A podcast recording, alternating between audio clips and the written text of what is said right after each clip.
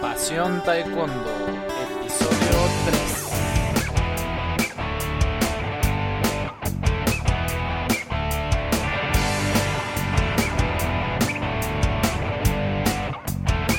Hola apasionados del Taekwondo, ¿cómo están? Soy Luis Arroyo, bienvenidos a un nuevo episodio de nuestro podcast.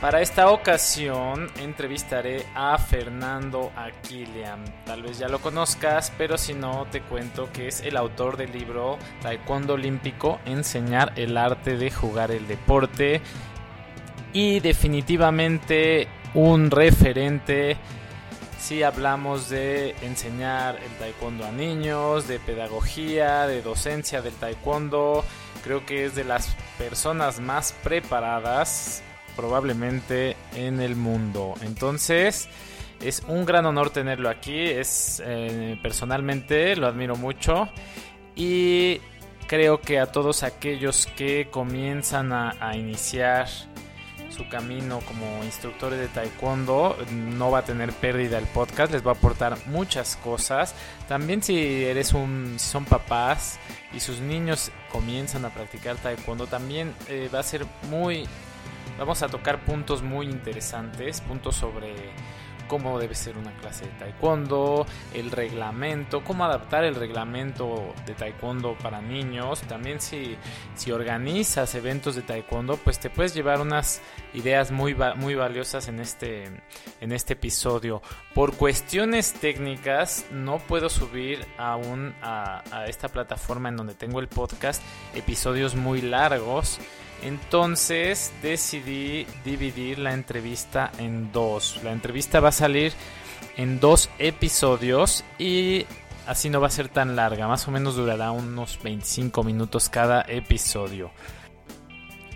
Aprovecho para comentarte que puedes ir revisando nuestros episodios en nuestra página de pasiontaekwondo.com y dejar un comentario sobre los mismos. También si te interesa que toquemos algún tema o que invitemos a alguien a conversar, pues ahí lo puedes poner en los comentarios. El podcast también está disponible en iTunes, iBox, Spreaker y en YouTube. Así que si te, te, gustó o si lo encontraste valioso, por favor también te agradeceré que nos pongas una buena valoración. Mm, es todo por el momento. Vayamos a la entrevista. Disfrútala. Saludos. Bien, eh, ¿qué tal, profesor Fernando? Buenas tardes, bienvenido a Pasión Taekwondo y muchas gracias por tomarse el tiempo de estar aquí con nosotros. Bueno, muchísimas gracias a, a, vos por convocarme para poder conversar sobre los temas que nos apasionan, que es sobre el taekwondo. Así que felicitaciones por el emprendimiento. Muchísimas gracias, profesor. Pues eh, mucha gente en la comunidad del taekwondo hispanoamericano lo conoce por su trabajo que hace en diferentes países pero si nos pudiera para comenzar darnos una pequeña presentación sobre su trabajo para aquellos que no lo conocen, sería una excelente manera de iniciar.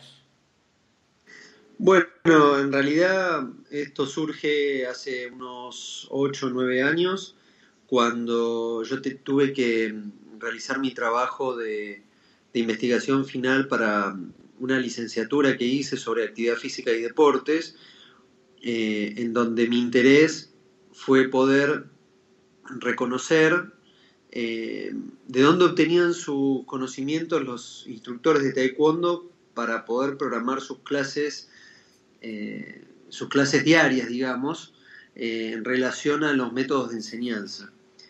esto motivó a que surgieran muchas cosas interesantes en el transcurso del mismo y finalmente, como resultado del trabajo de la investigación, eh, nos dio que, eh, bueno, los instructores de taekwondo daban clase, por supuesto, eh, aplicaban métodos de enseñanza, pero no podían fundamentar las características o el porqué de cada uno de esos métodos.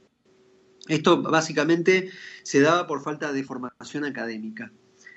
A partir de ese momento, como, y como base el trabajo de investigación, eh, logro eh, escribir un libro que estaba relacionado con las ciencias como la pedagogía, disciplinas como la didáctica, y el aporte de ciencias del deporte para todo lo que es el trabajo de iniciación deportiva. Eh, tiene una mirada al principio generalista el libro, después se hace mucho más específica para que el instructor de taekwondo o el maestro de taekwondo que lo lea pueda sentirse cercano a lo que hace en, su actividad diaria y con mucha humildad y mucho respeto poder conceptualizar cosas que eh, surgen en el trabajo diario, pero que bueno, hasta ese momento no, no le podíamos poner nombre o no, no tenía bien en claro cuáles eran las características. A partir de ahí continué escribiendo algunos artículos en, algunas páginas especializadas sobre taekwondo, eh, como para poder ampliar algunos temas que uno a medida que va recorriendo países, eh, disertando en cursos, bueno, los profes también piden, solicitan, preguntan. Y a partir de ahí, bueno, se fue haciendo, por suerte, toda una, una cadena en donde se empezaron a interesar más sobre eh, estas ciencias que yo les comenté o disciplinas que les comenté, la pedagogía, la didáctica específica, y empezó a haber una preocupación, preocupación en el buen sentido, ¿no? De eh, cómo trabajar con niños. Es decir, siempre se estuvo trabajando con niños, se trabaja con niños, se va a trabajar con niños, pero ya no desde la mirada de un adulto pequeño, sino el niño como sujeto de derecho y sujeto con características particulares. Esto rompió un poco la, lo, tradicional dentro del deporte taekwondo, por ejemplo, en donde la mayoría que prefería tomar cursos destinados al alto rendimiento. Eh, lo que, por supuesto, estaba, esos cursos están dirigidos al 0,1% de la población.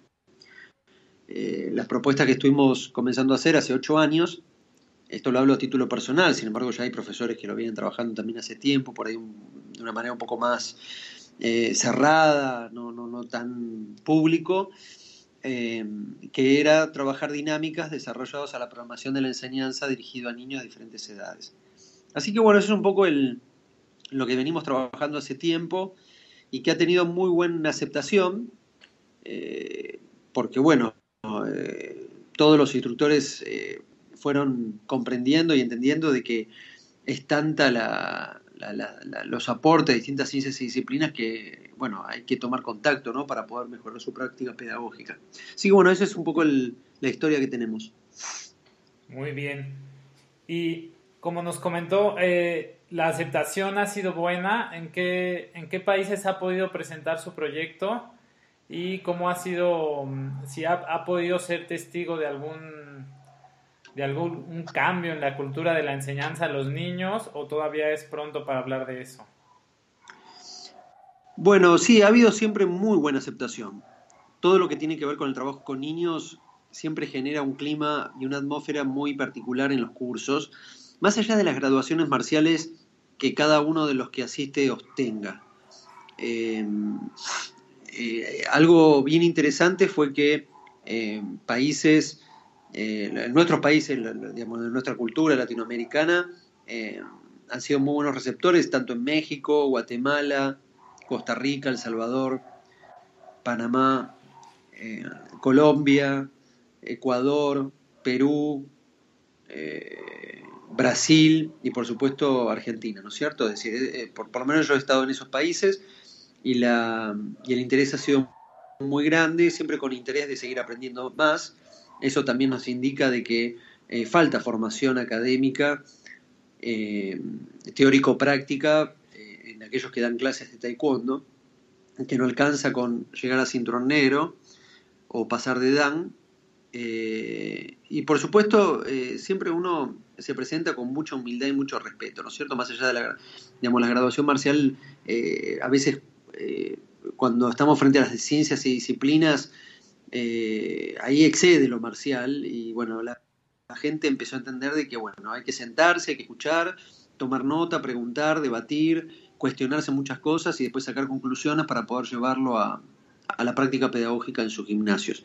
Si he visto resultados, bueno, eh, yo no puedo medirlo porque no puedo estar en cada país, en cada gimnasio, observando cómo se está dando clases. es, a través de los diálogos, tanto a través de las redes sociales, o cuando uno se cruza en algún evento con algunos de algunos que han participado de los cursos que, dictamos, dicen que sí, eh, que han, les ha generado un cambio, han realizado muchas de las dinámicas que nosotros sugerimos y que a los niños les ha gustado y eso ha generado un buen impacto, lo que eso nos motiva para poder seguir.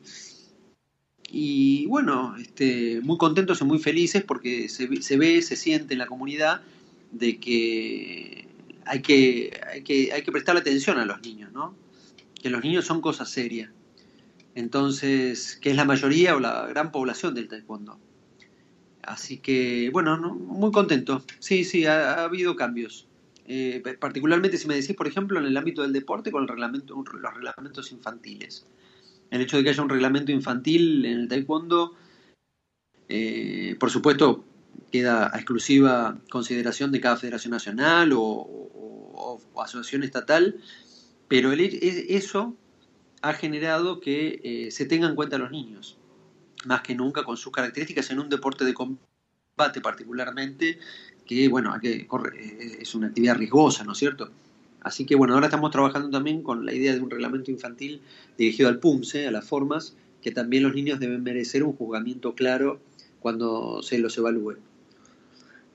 Claro, pues finalmente los niños son una, como lo menciona usted, una parte muy, muy grande del número de practicantes de Taekwondo. Y en sus cursos menciona usted eh, muchas veces que los reglamentos originales pues totalmente son, son con el objetivo de medir la competencia de adultos y casi siempre tomamos ese reglamento como existe tal cual para los adultos y ahí los ponemos a los niños pero no, no, no se adapta a ese reglamento. ¿Qué, ¿Qué, adaptaciones se pueden hacer a los diferentes reglamentos, tanto de PUMSE como de combate, para que sea algo más, más entendible y más formativo para los niños? Bueno, ahí hay varias cosas para comentar. En primer lugar, que uno cuando sugiere la confección o el diseño de un reglamento para niños, tanto en el área de combate o de formas, en realidad no está, no está descubriendo la pólvora. Es decir, eh, los reglamentos infantiles siempre han existido en todos los deportes porque digamos, los especialistas de cada deporte se preocupan por eh, ver de qué manera los niños o los que se inician eh, pueden tomar contacto con ese deporte y, por supuesto jugarlo sin ánimo, sin ánimo de, de, un riesgo, ¿no es cierto? Y de baja autoestima. Por lo tanto, en el taekwondo, en la parte de combate en particular, siempre las sugerencias han sido, en primer lugar, por una cuestión de salud y de riesgo para el sujeto, evitar las patadas a la cabeza. Es una zona muy sensible, los médicos, por supuesto, ya hay estudios eh, en donde eh, ellos no, no, no, no, adhieren a la idea de que los niños se puedan pegar en la cabeza, inclusive con protectores. El golpe existe igual, los huesos, los huesos de la cara están, están descubiertos. Por lo tanto, ese es un, aspecto en donde uno tendría que evaluar. El otro es el tamaño del área, no necesariamente tiene que ser el mismo tamaño que el de los adultos o el de un campeonato internacional, puede ser más pequeño.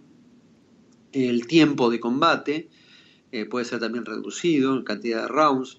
Eso también lo tenemos que ver como parte de la organización y, como instructores.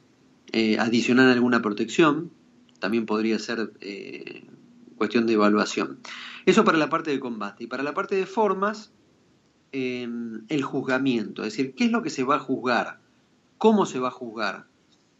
Eh, utilizar el reglamento de la Federación Mundial para juzgar a niños de 6 años sería un poco complicado porque, bueno, el niño de 6 años no tiene la misma evolución y desarrollo que, una, que un adulto que va a un campeonato mundial de formas.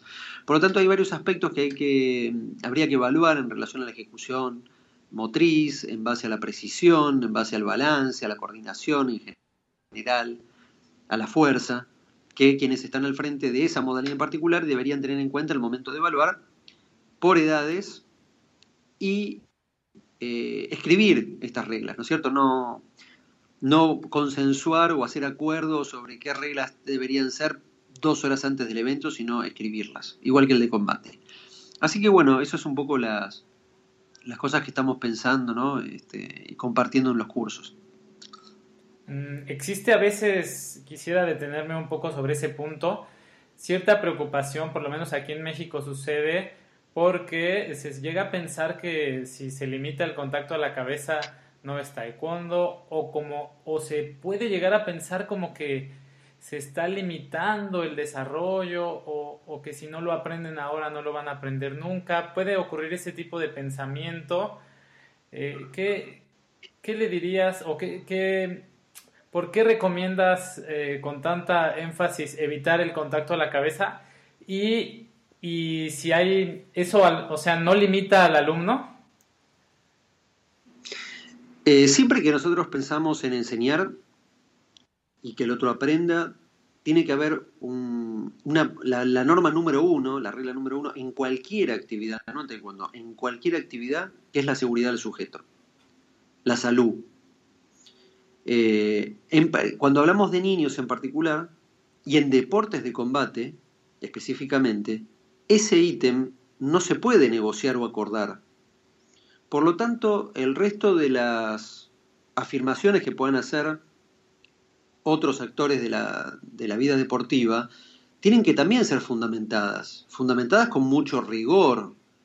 Eh, digamos, el hecho de decir eh, eh, que no se puedan preparar para ejecutar una técnica de pateo a la zona alta o recibir en todo caso una técnica de pateo en la zona alta para quien tiene que defenderse, eso no es motivo para fundamentar que sí vale pegarse a la cabeza. En todo caso, habría que decirle al entrenador que cuando llegue el momento, él debe ser el guía para que cuando llegue ese momento esté bien preparado para la competencia. Por otra parte, nadie dice que no pueden lanzar técnicas de pateo mientras entrenan taekwondo arriba de los hombros. Al contrario, uno siempre está pensando en de qué manera desarrollar todas las habilidades motrices de un, niño específicas, en donde uno les dice a los niños, pateen lo más alto que puedan, juguemos a patear más alto. Lo que pasa es que está esta mirada donde el objetivo es la puntuación. Y si arriba vale tres puntos, hay que ir a ese objetivo. Pero por otra parte, decimos, nadie les va a coartar la posibilidad a estos niños de aprender cómo se ejecuta una técnica de pateo por encima de los hombros. Eso nunca se debatió ni se discutió. Por lo tanto, ya creo que está un poco desdechada esa, esa fundamentación de aquellos que sostienen de que nunca van a patear en la zona alta hasta que cumplan cierta edad. Eso es un mito. Para mí eso es un mito. Y por otra parte, los pasajes de categoría donde uno diría, bueno, estuvo acostumbrado a que no le pateen arriba. Y pasar a una categoría donde le pateen arriba, eso es trabajo, planificación del entrenador. Antes de ir a un evento, por supuesto, supuesto que el niño tiene que pasar por situaciones en donde le van a patear arriba. ¿Y eso en dónde lo va a encontrar? En la academia. Todo se dirime ahí adentro. Ahí es donde se enseña y se aprende. Este, así que no, eh, ¿cuál era la otra pregunta, eh, Luis? Eh, mm, era la misma. Creo que finalmente, pues sí, ¿no? Un combate finalmente exige las mismas habilidades coordinativas, al menos en las piernas, si es a la altura del casco o si es a la altura del, peto, ¿no? Y en, cuestiones de seguridad brinda muchas ventajas no hacer contacto a la cabeza, ¿no? Y cuando son niños, por, por, la fundamentación que acabamos de decir, está más que claro que patear a la cabeza no sería lo conveniente. Tenemos el ejemplo del boxeo. El boxeo que nos lleva muchísimos años más a los del taekwondo en la parte deportiva. Ellos tienen un planteles de médicos súper experimentados en donde cuando uno les pregunta, bueno, ¿y a partir de qué edad comienzan a competir en, boxeo? Y a partir de los 14. ¿Y por qué no a los 13, o a los 12, o a los 11, o a los 10? Bueno, porque ya todos los médicos han evaluado y estudiado que los niños no, se pueden, no pueden recibir golpes en la cabeza. Entonces, ¿qué hacen los chicos que quieren aprender boxeo y son menores de 14? Y no hacen ejercicios, técnicas de mano, foco, precisión, y hacen juegos adaptados a las características de lo más similares posibles a la actividad. Entonces, eh, bueno, escuchémoslo a ellos también, que tienen más experiencia en deporte de combate que nosotros, ¿no es cierto? Sí, tampoco, como había mencionado antes, no es no se está descubriendo la pólvora, ¿no? Simplemente hay conocimiento científico que está ahí y solo es cuestión de tomarlo. Tal cual. Eh, acá a veces se entremezcla un poco lo que es el interés del adulto en conseguir o resultados o conseguir, eh, digamos, eh, llamar la atención, cosas que cuando son niños, el hecho de que participen, se recreen, jueguen, la pasen bien, es lo más importante. Formarlos, educarlos, educarlos para el futuro y ojalá que haya algunos que lleguen al alto rendimiento. Pero cuando son niños y en un deporte de combate, en la modalidad de Kyorugi, es muy importante la seguridad. Y eso no se puede negociar, desde mi punto de vista, con fundamentaciones tales como las que estuvimos conversando recién. De acuerdo. Al hablar ahora de, que lo más importante es que jueguen, me recuerda mucho pues el título de su libro y quisiera ver si nos, yo creo que nos puede ayudar a darle a las personas un, un panorama general. ¿Por qué titula su libro Enseñar el arte de jugar el deporte? Bueno, en realidad es un juego de palabras eh, en donde se entremezcla lo que es el arte marcial taekwondo de lo que es el deporte taekwondo. ¿No es cierto? Definir el taekwondo no es muy sencillo está la parte etimológica de qué quiere decir cada término, cada palabra que conforma eh, la palabra completa taekwondo, pero después está el significado actual, ¿no es cierto? ¿Qué es el taekwondo? Si es un deporte, es un arte marcial, es un arte marcial dividido en facetas. Em, por lo tanto, eh, digamos, el, el título de enseñar el arte marcial y además el concepto arte en toda su expresión, eh, de jugar el deporte, por esta idea de que, bueno, el juego, jugar, tiene que ver con el divertimento, con el placer, eh, como, como sucede o como debería pasar también en los en quien juega un deporte, ¿no es cierto? Por eso este juego de palabras donde, en base también a los contenidos del libro, es muy importante el análisis que se hace sobre cómo planificar y diseñar la enseñanza en base a todos los contenidos que tienen que ver con el taekwondo, es decir, la parte marcial, de arte marcial y los del el deporte taekwondo, ¿no es cierto? Así que un poco el, digamos, la fundamentación del título vendría por ese lado.